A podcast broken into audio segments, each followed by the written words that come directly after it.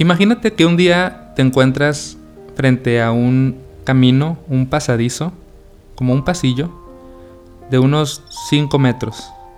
Y al fondo del pasillo hay una mesa y hay una copa con agua.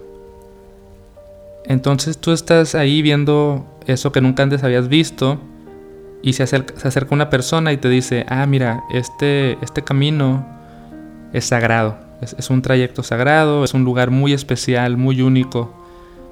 Y esa mesa con esa copa que ves al fondo también son objetos sagrados. Y el agua que está dentro de la copa es muy especial. Esa agua te va a refrescar, te va a renovar. Y te dice esta persona, si gustas, puedes pasar, adelante, puedes recorrer este, este pasadizo sagrado, tomar la copa y tomar el agua. Probablemente tú no creo que caminarías tan rápido, ¿no? Irías como lento, como sintiendo el camino, sintiendo el lugar, el espacio. Seguramente no creo que tomarías la copa así rápidamente y te la tomarías de un trago, ¿no? Sino que tal vez sentirías el contacto de tus manos con esa copa, observarías el agua y te la tomarías con, cuidado, con conciencia, ¿no? Como disfrutando ese momento porque a final de cuentas es algo muy especial, es muy sagrado.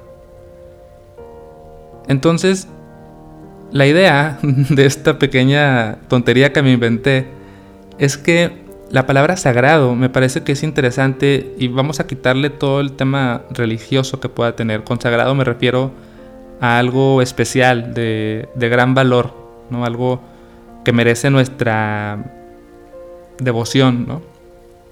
Entonces, cuando consideramos que algo es así muy especial, lo tratamos con delicadeza, le damos atención, lo hacemos como lento. Incluso no sé si te pasa que cuando compras algo nuevo, por ejemplo, que no sé, imagínate que compras una computadora nueva o un teléfono nuevo, seguramente los primeros días lo tratas así como bien suavecito, ¿no? Con delicadeza y lo abres y lo cuidas y lo limpias. Pero luego te vas acostumbrando y ya lo avientas el teléfono y la computadora la sacas y la vuelves a guardar así rápido, ya no te importa tanto. Eh, a lo que quiero llegar perdón por tanto enredo, pero lo que quiero llegar es que podemos practicar el ver los objetos cotidianos como sagrados e interactuar con ellos con esa delicadeza, con esa adoración y, no tiene que ser algo realmente, o sea, nadie te tiene que decir que es sagrado, nadie te tiene que decir que es especial, tú lo puedes decidir y tú puedes entregarle toda tu tu atención y tu buen tacto, digamos, tu presencia a eso.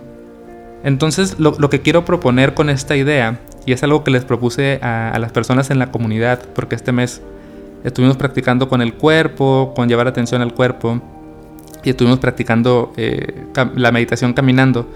Entonces yo les decía, les, les hice un reto como, escoge un trayecto de tu casa, por ejemplo el trayecto, no sé, de tu cuarto al baño, ¿no? O de la cocina a la sala, o de, no sé, el, pasadizo para entrar a tu puerta de tu casa, cualquier pequeño trayecto, e imagina que es, ese trayecto es un camino sagrado. Y creo que podemos replicar esa idea como del camino sagrado con, con todo, ¿no? o sea, por ejemplo, imagina que tu taza de café de la mañana es sagrada y realmente tómatela como si esa taza fuera una reliquia, un tesoro, ¿no? Porque al final de cuentas lo es. O sea, qué bendición tener una taza. Seguramente es una taza bonita, que te gusta, que todos los días está contigo. Es una taza sagrada. Y el líquido del café o el té o lo que sea que tomes también es sagrado. O sea, piensa en todo lo que tuvo que pasar para que el café creciera de una planta y alguien lo recolectara y extrajera la pulpa y lo secara y pasara por el proceso. O sea, todo lo que tienes que hacer para tener un café luego en tus manos, luego hervir el agua, calentar, todo, todo, eso es, es sagrado, ¿no? Y normalmente no lo vemos así, es como automático todo. Lo que me gusta de, esto que quiero proponer es que más allá de decir, haz todo con conciencia, o haz todo con más presencia, o haz algo con más delicadeza, lo que sea, le estamos agregando como un pequeño juego, ¿no? Como esta imaginación de, de realmente creer, realmente eh, asumir que algo es sagrado.